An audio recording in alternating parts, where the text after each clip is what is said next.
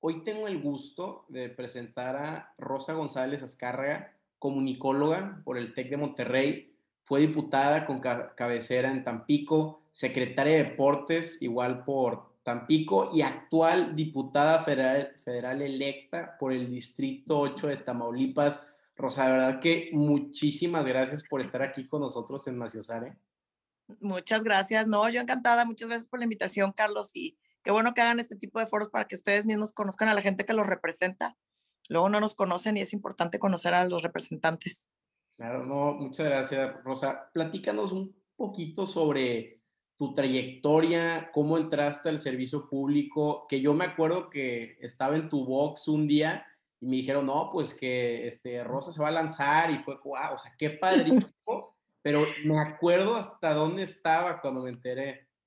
Sí, pues mira, la verdad es que, este, pues yo no, nunca había pensado estar en el servicio público, sinceramente, pues tú sabes, tengo mi gimnasio de box y, y ahí, estoy siempre, ahí estaba siempre metida. Pero un día Chucho Nader me invitó a trabajar en su campaña, me pidió que le coordinara todo lo que eran los deportes en la campaña, de, en su campaña como la primera que tuvo para la alcaldía. Y pues yo le dije que sí, sin esperar nada, dije, no, pues sí, sí, sí le entro. Y la verdad me gustó. Y luego cuando ganó, bueno, cuando ganamos, porque eso fue un trabajo en equipo, cuando ganamos este, la, la alcaldía, que él ganó como alcalde, me dijo, oye, Rosa, ¿no quieres ser la secretaria de deportes? Y la verdad, Carlos, yo al principio sí le pensé porque no es fácil el servicio público y no es fácil la política. Y además te consume mucho tiempo. Y más una persona como Chucho, que es sumamente trabajadora y que trabaja 24/7 y él no tiene descansos.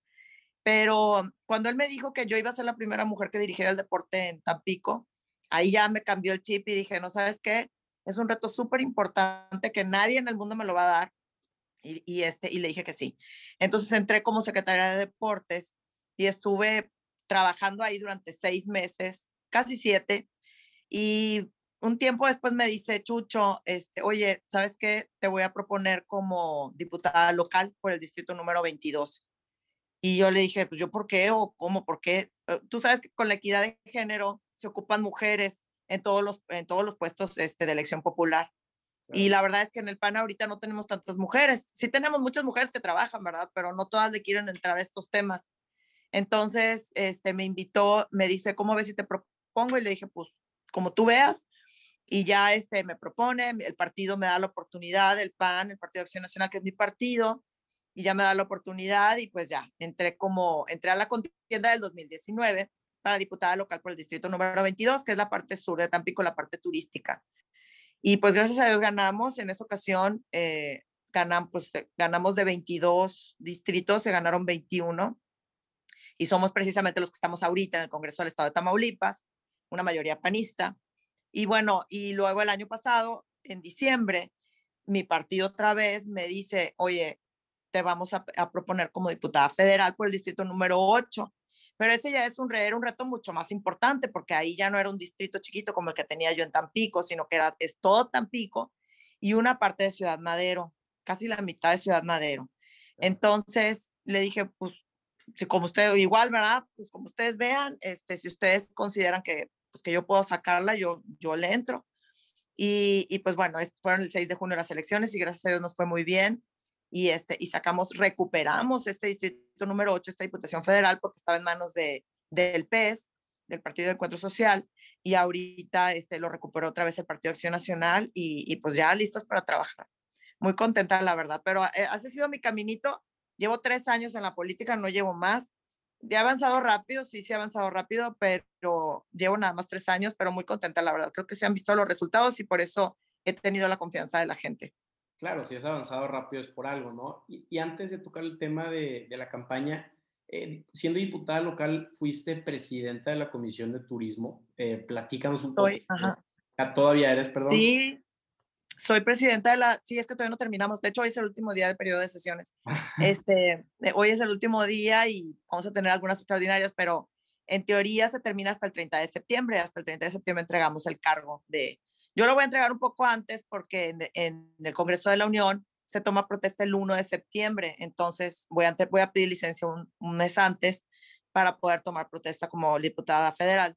Pero soy presidenta de la Comisión de Turismo, así es, y pues mira, una comisión bien importante para la zona en la que nosotros vivimos, ¿no? Tú sabes que Tampico y también Ciudad Madero, pero particularmente Tampico es una ciudad que tiene una vocación turística, 100%. Se ha invertido mucho en la infraestructura turística. El gobierno del estado, el gobernador del estado le ha apostado junto con Chucho Nader a, la infraestructura turística de, de, nuestra zona y se han hecho varias cosas como los mercados, como el, ahorita pues lo más, lo que tenemos de moda es el proyecto de la Laguna del Carpintero y todo eso nos tocó a nosotros impulsarlo desde el Congreso del Estado. Es decir, a toda la legislatura, pero a mí en particular por la comisión me tocó impulsar este tipo de proyectos para que se aprobaran los presupuestos, para que, para que se desarrollaran y se hicieran. El proyecto de la Laguna del Carpintero creo que es el más importante de todos. Es un proyecto que yo desde que me acuerdo todos hemos querido, como tan pequeños, de que siempre queremos que se desarrolle algo ahí, nunca se había hecho. Y ahora, gracias a Dios, se, se conjuntaron todos los, el tema de que pues yo estaba en la, en la Comisión de Turismo, el gobernador estaba muy dispuesto a, aportar y a, y a dejar este legado en la Laguna del Carpintero.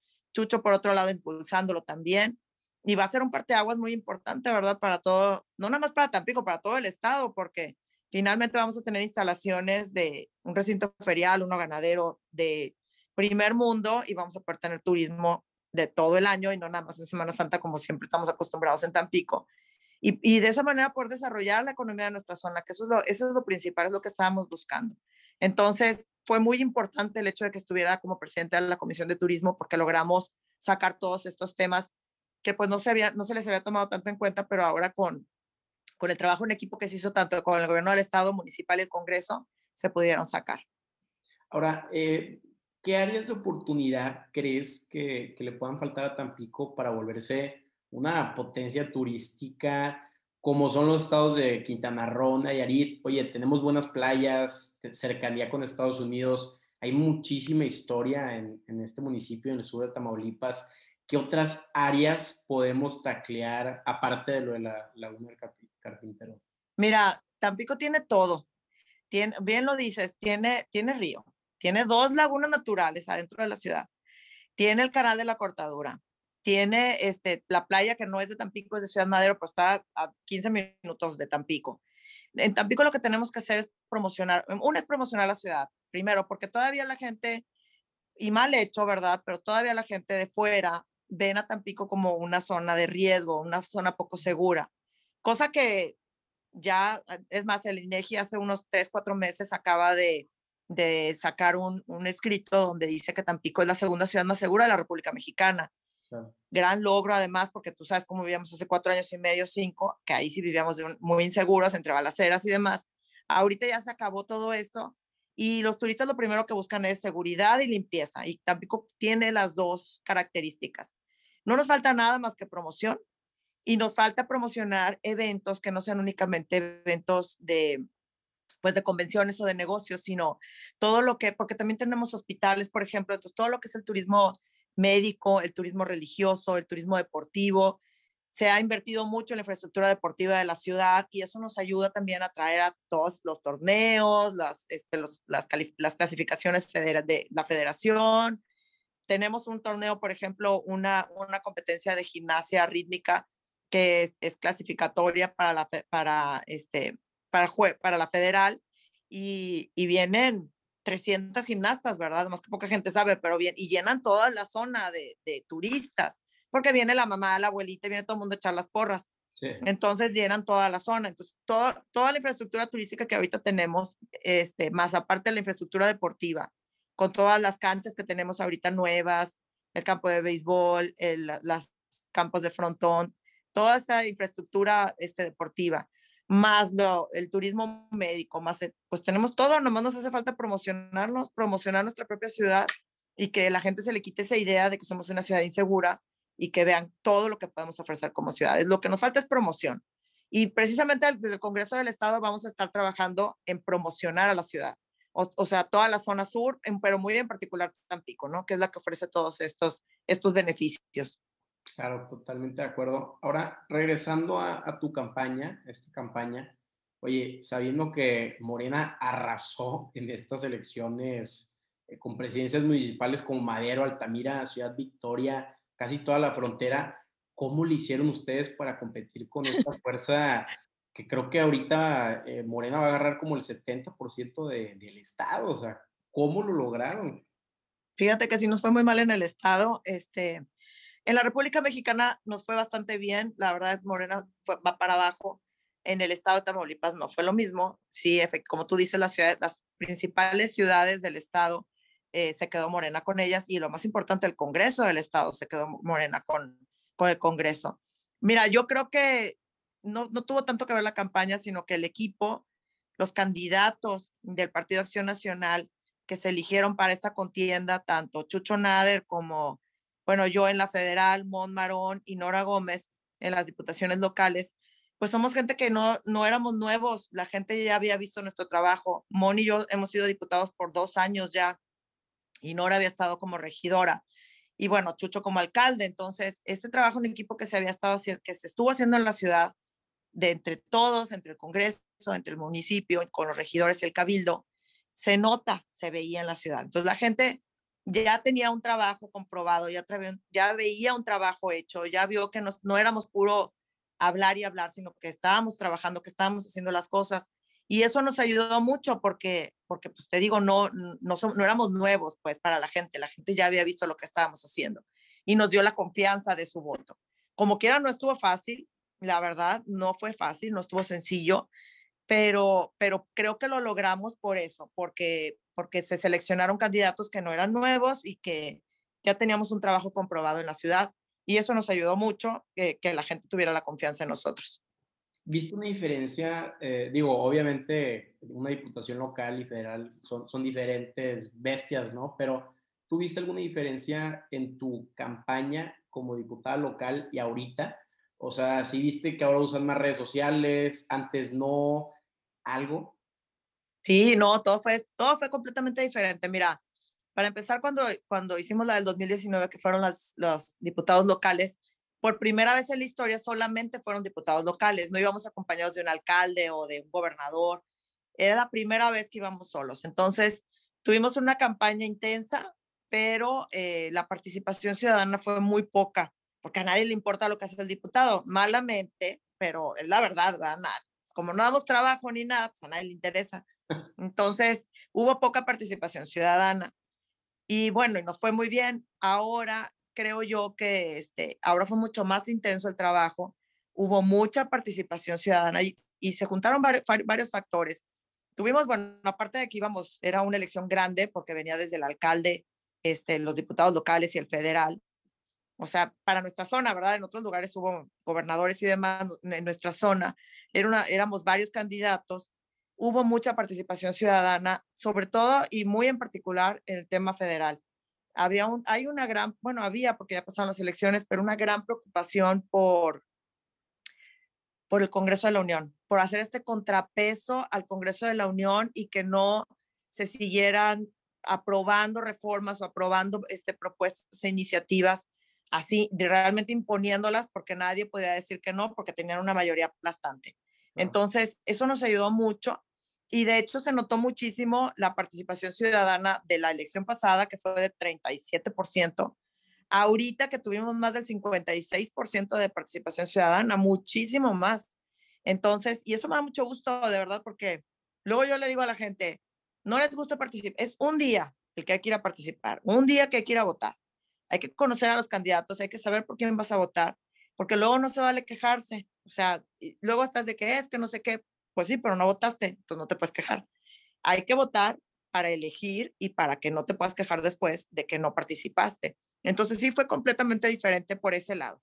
Y por el otro lado de las redes, ahí sí fue más o menos igual, aunque ahorita nos tocó una pandemia y entonces las redes jugaron un papel muy importante mucho más importante que la vez pasada.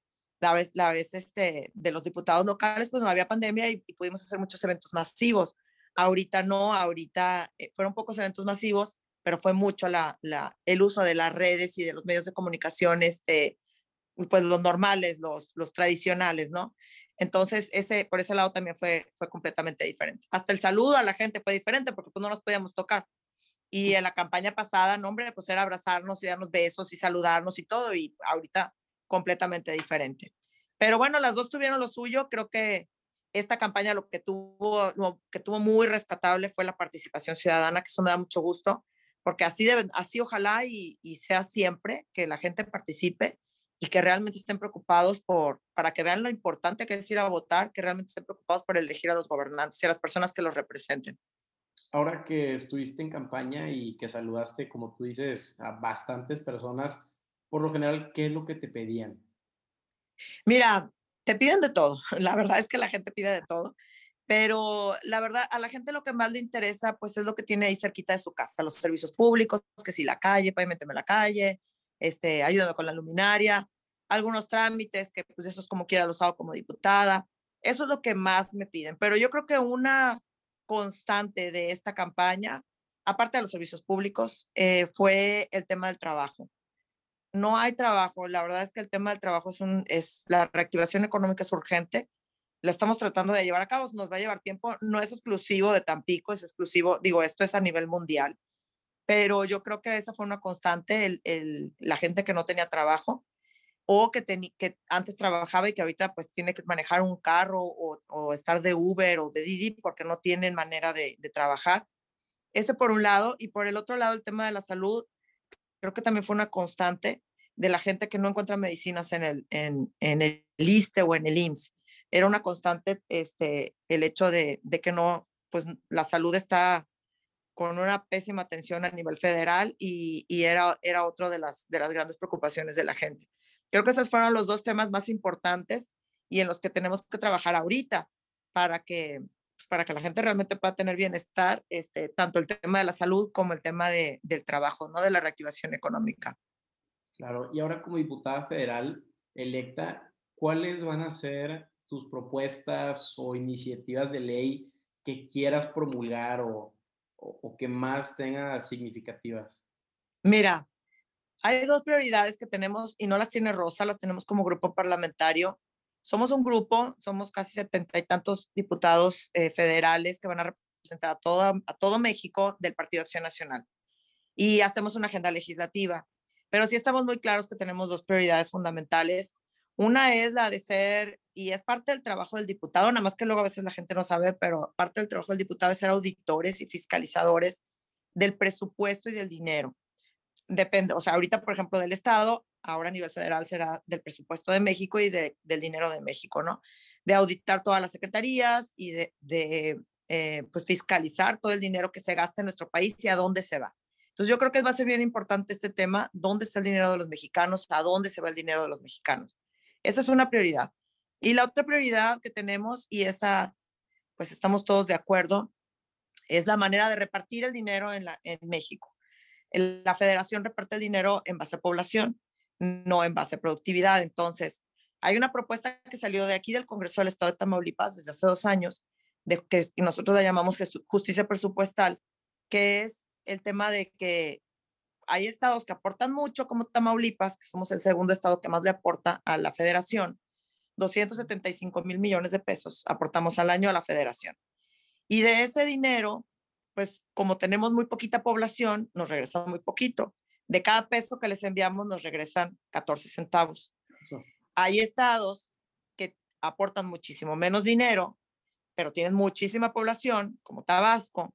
Entonces, de cada peso que envían, les regresan 7 pesos, muy diferente a Tamaulipas. Así es. Entonces, y eso, luego me dice la gente, bueno, ¿y esto qué?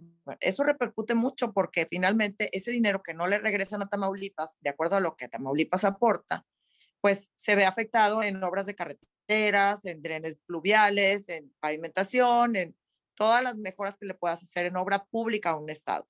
Y no gobierno no vía gobierno del estado, eh, vía delegaciones federales. Entonces, el dique Camalote, por ejemplo, este, todos estos temas que, que, traen, que traemos ahorita y que necesitan dinero y vienen de ahí precisamente. Entonces, hay, un, hay una propuesta del Congreso del Estado de Tamaulipas desde hace dos años para volver a, hacer una, una, nueva convención hacendaria. que es una convención hacendaria donde se van a juntar el gobierno federal, los, los gobiernos de los estados, para volver a hacer esta fórmula, recalcular esta fórmula que tiene más de 50 años, en donde el dinero de los mexicanos no se reparte en base a la población, sino que en base a la productividad de cada estado. Si tú eres un estado productivo, pues te van a regresar lo proporcional a lo que tú produces. Si eres un estado que no eres tan productivo, pues le vas a tener que echar ganas para que te regresen lo que tú, lo que ocupas en base a lo que produzcas. Entonces, es una bandera que ya, ya varios gobernadores del estado la han tomado y creo yo que del Congreso Federal vamos a poder impulsar esta reunión. Nunca, nos, nunca la logramos hacer en el Congreso, aquí desde Tamaulipas, pero yo creo que a nivel federal vamos a poder tomar esta bandera otra vez y va a ser un círculo virtuoso para todos, hasta para la federación, la manera de repartir el dinero a los mexicanos. Y, eh, y esa es una de las prioridades que traemos como grupo parlamentario. Ya como yo, como diputada federal, yo tengo que impulsar tres temas fundamentales. Una, obviamente, es el turismo, que, pues, como te digo, nuestra zona es plenamente turística, entonces yo necesito este, impulsar o legislar en favor del turismo en nuestra zona, tanto en Tampico como en Ciudad Madero, que es el distrito que me corresponde. Bueno, y todo el estado de Tamaulipas, ¿verdad? Pero fundamentalmente en el distrito, gestionar dinero y tratar de, de, gestionar para que, las, para que las condiciones se den para que llegue el turismo a nuestras ciudades. Y bueno, por otro lado, la seguridad, que ese es otro tema súper importante y que sin seguridad es la columna vertebral de toda la economía. Entonces, si nosotros no le apostamos a la seguridad como lo hemos estado haciendo ahorita, pues no vamos a llegar a ningún lado, ¿verdad? Y no nos va a ir bien a nadie. Entonces sí, es, otro de los temas que tengo que legislar en favor de y sobre todo gestionar, porque ya hemos logrado mucho en seguridad en la zona sur, pero eh, pues necesitamos dinero. O sea, la seguridad es tiempo, dinero y esfuerzo. Tenemos el tiempo, tenemos el esfuerzo, pero el dinero no, no, no nos sobra y nos quitaron un apoyo muy importante que era un fondo que se llama Fortaseg, que era para fortalecer precisamente la seguridad en todos los municipios. Claro. Lo quitaron la legislatura pasada. Entonces, este, va a haber que gestionar recursos para que continúe la seguridad en el estado y en particular en la zona sur. Y bueno, y el último tema, que ese es un tema personal que yo traigo, que quiero legislar en favor de, es legislar en favor de la familia. Eso ya lo hice aquí en el Congreso del Estado. Se, bueno, incluí más bien la figura de, o propuse, y propuse porque ya se aprobó, incluir la figura de la familia en la ley de planeación estatal. ¿Y qué significa esto? Que todos los estados tienen que hacer un plan de estatal de desarrollo cuando recién empieza un gobernador. Ahorita tenemos un gobernador que se preocupa por la familia y ha trabajado en favor de la familia, pero como no sabemos qué gobernador siga, entonces en la ley se incluyó la figura de la familia para que el gobernador que llegue, no importa el color, no importa su ideología, por ley tenga que buscar el bienestar de la figura de la familia. ¿Y por qué de la familia? Porque pues, la familia abarca todo, ¿verdad? El bienestar de la familia abarca, es el bienestar de las mujeres, de los niños, de las niñas adolescentes, el bienestar de los adultos mayores, el bienestar de salud, este, educación, etc. Entonces, exactamente ese, esa figura que ya se hizo aquí en el Congreso del Estado de Tamaulipas, pretendo hacerla a nivel nacional incluir la figura de la familia en el Plan Nacional de Desarrollo, que también cada presidente de la República tiene que desarrollar y, que se incluya para que haya bienestar o se busque todas las políticas públicas que se hagan giren alrededor del beneficio y de que funcione bien la familia. Si la familia funciona bien, todo funciona bien. Además que luego a veces se nos olvida, pero la verdad es que es la base de nuestra sociedad y, y tiene que funcionar para que el país esté bien. Entonces, esas son son mis tres ejes y como diputada local, digo, perdón, como diputada federal, todavía no me acostumbro, como diputada federal y, y como prioridad como grupo parlamentario, porque también trabajamos como grupo, te digo, tenemos esas dos prioridades, la de ser auditores y fiscalizadores y la del tema del, del presupuesto federal, cómo se va a repartir a los estados. Ahora, tocando el tema de familia, yo creo que los chavos escuchamos mucho esto de la figura de la familia y los valores de la familia y el núcleo de la sociedad, pero ¿nos puedes dar un ejemplo sobre estos tipos de, apoyos? ¿Qué significa darle más presupuesto al DIF, meterle más educación cívica a las escuelas? ¿Qué ejemplos concretos nos puedes dar para el apoyo de familia? Mira, eh, significa todo. Significa el buscar el bienestar, por ejemplo, de los adultos mayores si los adultos mayores, eh, el DIF, por ejemplo, por darte un ejemplo, el DIF Tamaulipas, siempre está, la señora Mariana siempre está en primer lugar de eficiencia y de sus programas en favor de la familia. Y eso ocupa dinero, ¿verdad? O sea, no, no es así de gratis, ocupa dinero.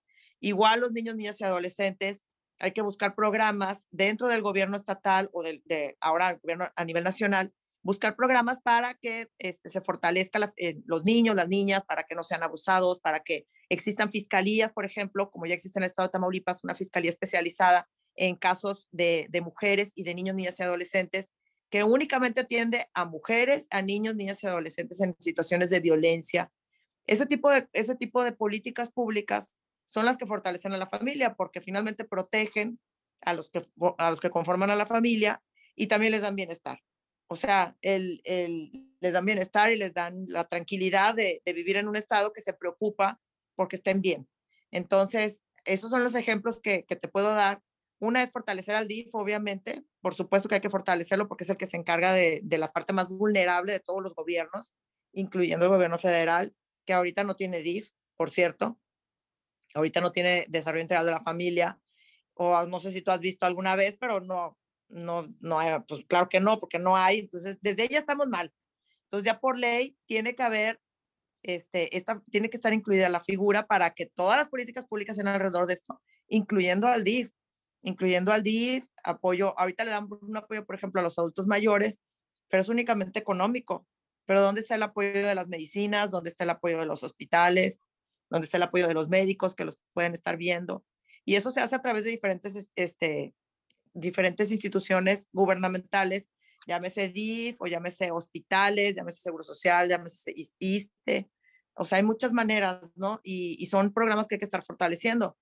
Antes teníamos, por ejemplo, el, el Seguro Popular, que es una política pública que ayudaba a toda la gente a tener el, derecho a la salud y fortalece, o sea, y, y, protege a toda la familia, porque toda la familia podía estar dentro del Seguro Popular y nos quitaron el Seguro Popular. No sé si me explico. Entonces, es ese tipo de, políticas públicas, esos programas que ayudan a todos los que conforman una familia para que estén bien, son los que hay que estar fortaleciendo todo el tiempo y no desaparecerlos como ha sucedido en este gobierno federal, que se han desaparecido. Estoy totalmente de acuerdo y me quedo con la importancia de la familia, el trabajo y, y el turismo, ¿no? Y mira, un ejemplo bien claro, te voy a decir cuál es, y ahorita te lo digo porque ahorita está muy, está como en la boca de todo el mundo, el tema de los niños de las medicinas, de los niños con cáncer, las medicinas de los niños con cáncer. Sí es un, eh, es un programa, ese es un programa que se encargaba de comprar las medicinas para todos estos niños que tienen cáncer, ¿verdad? Y que son, son este, medicamentos muy caros. Desaparece el programa y entonces quitas este, esta política pública, ¿verdad? Y entonces, pues sueltas un grupo muy vulnerable como son los niños enfermos de cáncer.